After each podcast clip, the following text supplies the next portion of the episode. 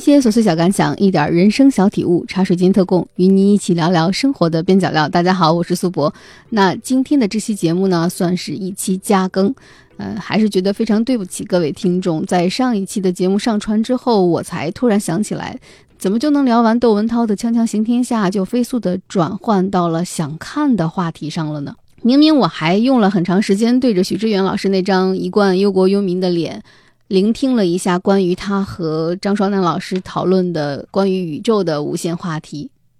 嗯，是的，我说的就是十三幺的最新一季。当然，我还看了十三幺团队拍的《激流时代》。那今天我就想借着《激流时代》的第五集“穿越周期”的这个主题，跟大家聊聊与周期有关的一点点话题。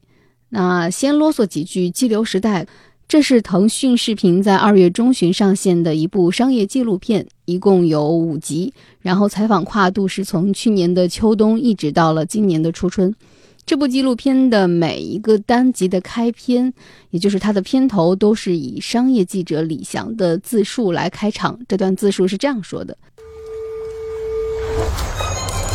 是时候重新打量这个世界了。经过了漫长的三年。”如今冰河解封，一切重新流动。作为一个商业记者，我站在价值重估的十字路口，充满疑问，渴望答案。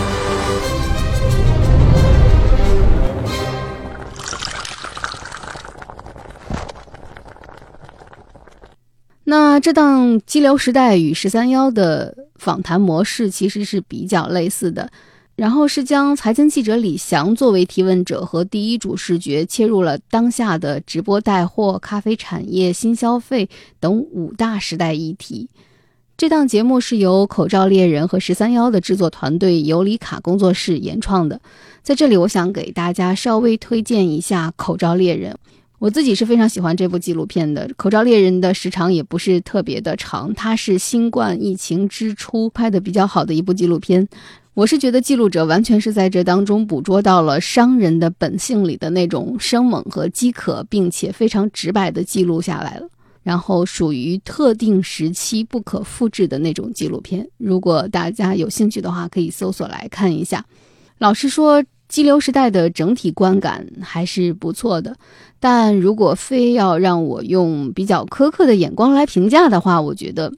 他对自己所框定的这五个方向上的商业现象的观察，还是有些粗糙的。嗯，我觉得这里面有一部分的原因可能跟呈现方式有关。就是如果你用影像纪录片的方式来试图解释一种商业行为或者商业现象的话，嗯，在某种程度上，它可能会破坏那种文字的逻辑性。我觉得李翔如果沉下心来写一篇商业研究报告的话，我觉得可能会使用一些更丰富的商业案例，然后他的逻辑可能也会更通顺一点。但是激流时代更多的还是对一种商业现象的观察和记录，然后思考、反思这些东西，可能是还是在更后面，或者是说在节目之外的一些东西。那在喜马拉雅上，我给自己贴过一个标签，叫做“抬杠圣斗士”。以我自身的抬杠爱好者的眼光来看的话，其实几乎每一集的《激流时代》试图用逻辑理出来的那个结论，我都想给他适时的反驳一下。其实《激流时代》不是那种深入的报道式的节目，而是选择了用一组又一组的群像，来以一个安静的观察者的身份呢，让大家快速的了解一个行业的各个层面。就像他第一集是讲直播带货，李翔采访了我们国内的头部的 MCN 机构，直播做的比较好的明星，带货量处于中游的博主，以及刚刚创业开号的一些新人。换句话说，他只是采访到了这个行业里的输出者。那想要讲透直播带货这件事，我觉得以商业观察为抓手的话，其实还是可以讲讲互联网，讲讲供应链，讲讲人们的消费习惯，讲讲购买力的变化。但这些问题在这一期的节目里其实都碰触的不算多，那就是单独就这个直播行业来说，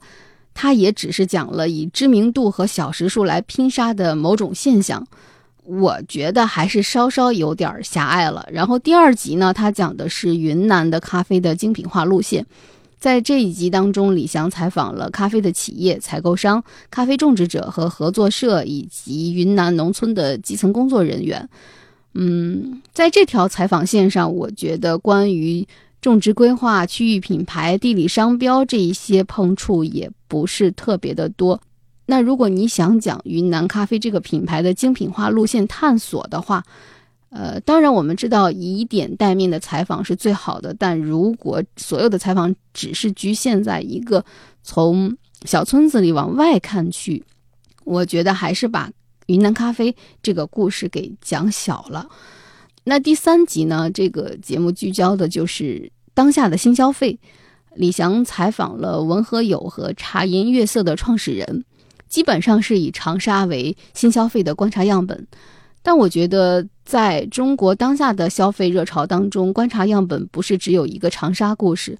嗯，我觉得北上广深、成都、南京这些新一线的城市里也有不同的。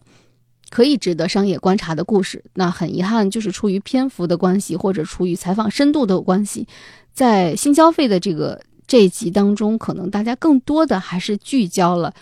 长沙。那第四集呢，讲的是以安福路为代表的城市网红地标。在这一集当中，李翔采访到了上海安福路上的大店与小店、国营与私营的企业以及这里的居民。但我觉得这一期节目里边缺位最多的就是在安福路上流连的人群。那他之所以成为宇宙的中心，是谁来烘托了这里的人气呢？这些人不重要吗？我觉得这些人的缺位是这一期当中比较明显的一个小缺憾吧。看完了这一期，我还是比较想知道人们为什么选择来安福路，肯定不是只有文艺这一种理由。在激流时代的第五集讲到了穿越周期这件事情，在这期节目当中，李翔采访了冯仑纪录片的赞助者所在的公司以及楼下经营四十年的小饭馆。呃，我不知道大家是如何看待这部纪录片的。在我看来，李翔的采访大多还是单一链条上的采访，有卖货的人，但缺少买货的人。有提供场景和服务的人，但缺少使用场景和服务的人；有挺过了周期的人，但缺少倒下和退出的人。我个人还是觉得，激流时代在记录一种商业热潮的时候，可能这股热潮正在退场的过程中。然后怎么说呢？我就觉得，作为一种观察与记录，可能在你记录的当下那个时刻就已经是过去了。你比如说，今天的安福路被。大家称为宇宙中心是一个非常火爆的网红新地标，然后我们试图用商业的观察来去挖掘它为什么会成为一种热门之地，寻找这个理由的时候，我看得出李翔其实是很想找到那种答案，就是为什么在上海这种超级大城市里会有这种既是居住之地又是文艺蓬勃发展的地方，它的原因到底是什么？但是我在看这一集的时候，我就会想，在很多年前，田子坊可能也是人流如织。那也许将来有一天，安福路也会像田子坊一样，人越来越少，最终变成无人问津之地。可能更多的人又会从上海其他的不知名的小马路上生长出来。那所以从这个意义上来说，可能商业的选择有时候就是偶然的，你无法找到它其中的原因，你试图呈现的那个原因可能也不具备可复制性。那商业的发展总是要寻找一种可复制的套路。我个人是觉得，商业的发展总是要追寻一种规律或者是一种可复制的套路。如果完全取决于偶然，那也不是商业观察本身想得到的一个答案。但不管怎么说，好的纪录片我们在其中看到的肯定是人。嗯，网上有人在评价《激流时代》的时候说，他在商业群像中能看到每一个个体的挣扎。我觉得这一点还是很多人说它好看的一个原因。那你就像《激流时代》的第一集直播带货这一集，大家通过李翔的视角，可能能够看到在热闹的直播场景之外的一些，呃，一个新兴行业的底层架构。然后也能看到生存在其间的各个环节中的从业者，以及这个生态本身那种玩法和竞争规则。我觉得对于这种新兴行业的这种观察和记录还是有必要的。那在第二集的云南咖啡的精品路线这一集当中呢，嗯，我们也确实是看到了在当地咖啡种植园的农户、科研专家以及咖啡企业。等等，这条产业链供应链上的，呃，各种人也了解到了这个我们要丰富这条产业链的决心。然后我们在当中也能够看到，就是通过咖啡这个产品作为纽带，我们中国和更大的市场经济来对接商业世界去连接的整个过程，还是挺有趣的。呃，我不知道别的城市怎么样哈，在我自己的城市里，这几年的精品咖啡馆是越开越多。那走进每一个咖啡馆，你可以选择的咖啡豆的种类以及它的口味会越来越多元。那在这个过程中，我觉得通过一期看云南咖啡的精品化的路线的片子，让我们了解到本土咖啡种植的一些故事和困境，对于支持我们的国货品牌还是起到了正面的好作用。我觉得在新消费的这一集里，我自己印象最深刻的一段采访是茶颜悦色的创始人在和李翔探讨小店思维的时候的那一段，还是很精彩的，就是。就是如果我本身不是一个野心特别大的企业家的时候，当我的店变大了，我却自己不能突破小店思维的时候，有了这种冲突，我究竟应该怎么办？我觉得那一段的探讨还是相当有趣的，也是能够给人很多启发的。然后可能就是在这种迭代和碰撞当中，才会产生很多创新的引领年轻人消费的一些品牌。李翔说：“商业有意思的地方就在于，他一点儿都不在乎你是否认同，只要有人认同，愿意付钱就行。我觉得这也是商业比较迷人的地方。好多人可能会觉得商业经济这样的大词离我们的生活比较遥远，但很庆幸有《激流时代》这样一部纪录片，告诉大家，其实这些词离我们一点都不遥远。它可能就存在于你。”看一次直播带货，购买一杯奶茶，品一杯咖啡，然后去别的城市打卡一个网红地标的过程当中，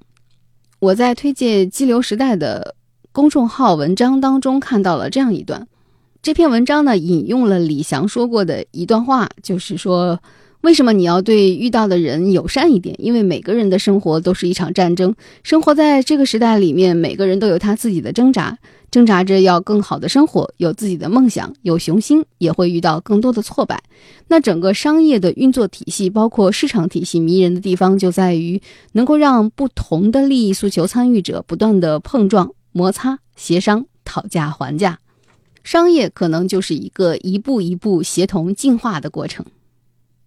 咱们都说商业百态，其实让更多的人丰富的去看待某一个之前认为非常简单的现象。其实可能就是商业的迷人之处吧，嗯，那不管怎么说，如果你对商业感兴趣，激流时代算是给观众打开了一个了解和理解商业的一个窗口。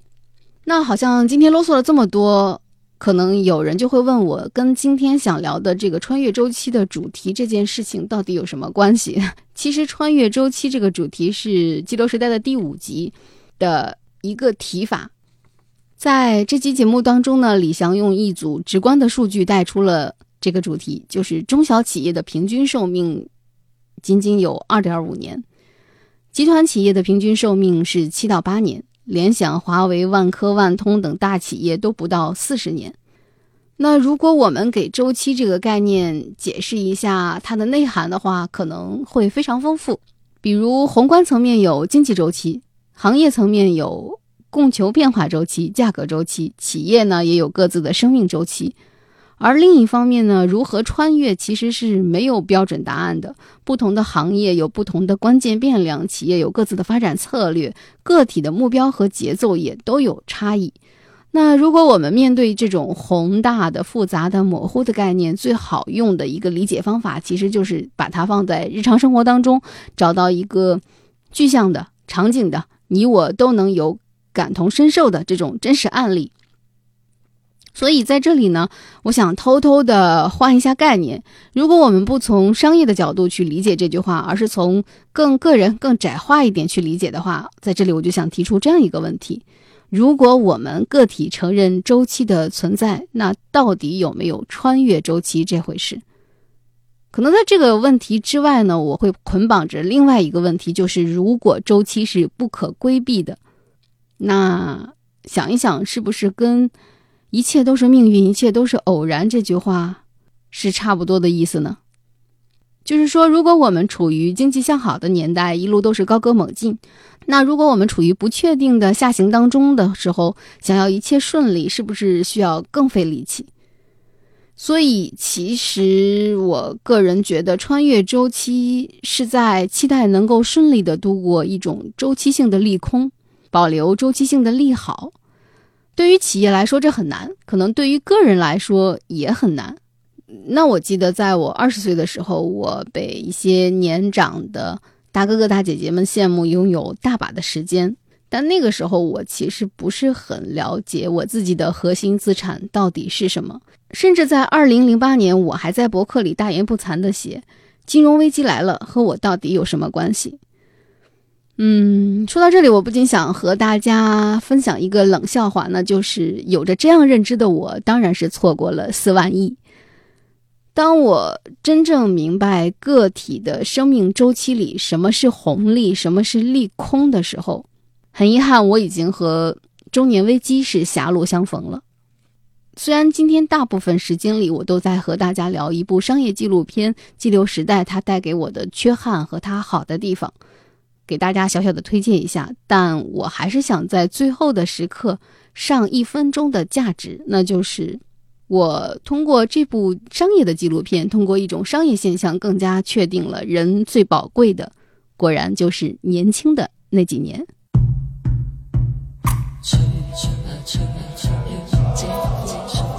最近北方城市里因为沙尘暴的天气，有很多黄沙漫天的时刻，所以今天节目的结尾就想给大家送上一首歌曲，林一峰的《黄沙万里》。艳阳在照耀，风正轻轻飘，愿望正呼啸，路长没法了。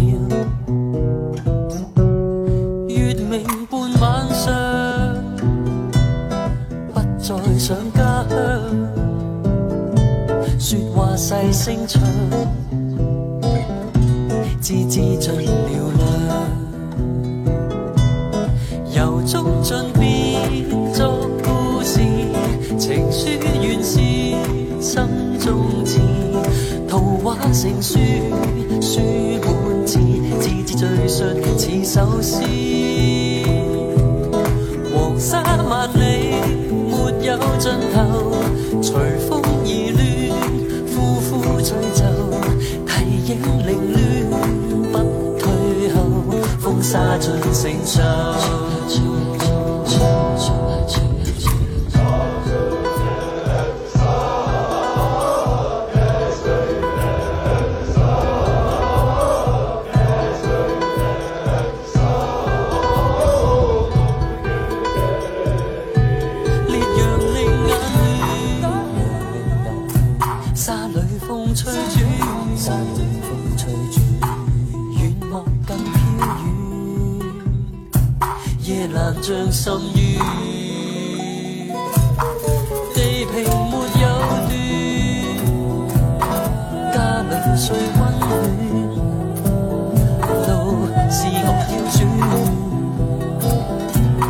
沙未厌倦，长江万里也没有尽头，黄海无岸，风吹不透。湖水上路，青山似旧，屹立到永久。长江万里，滚滚不休，仍需寻觅，天边星宿。怀抱长路，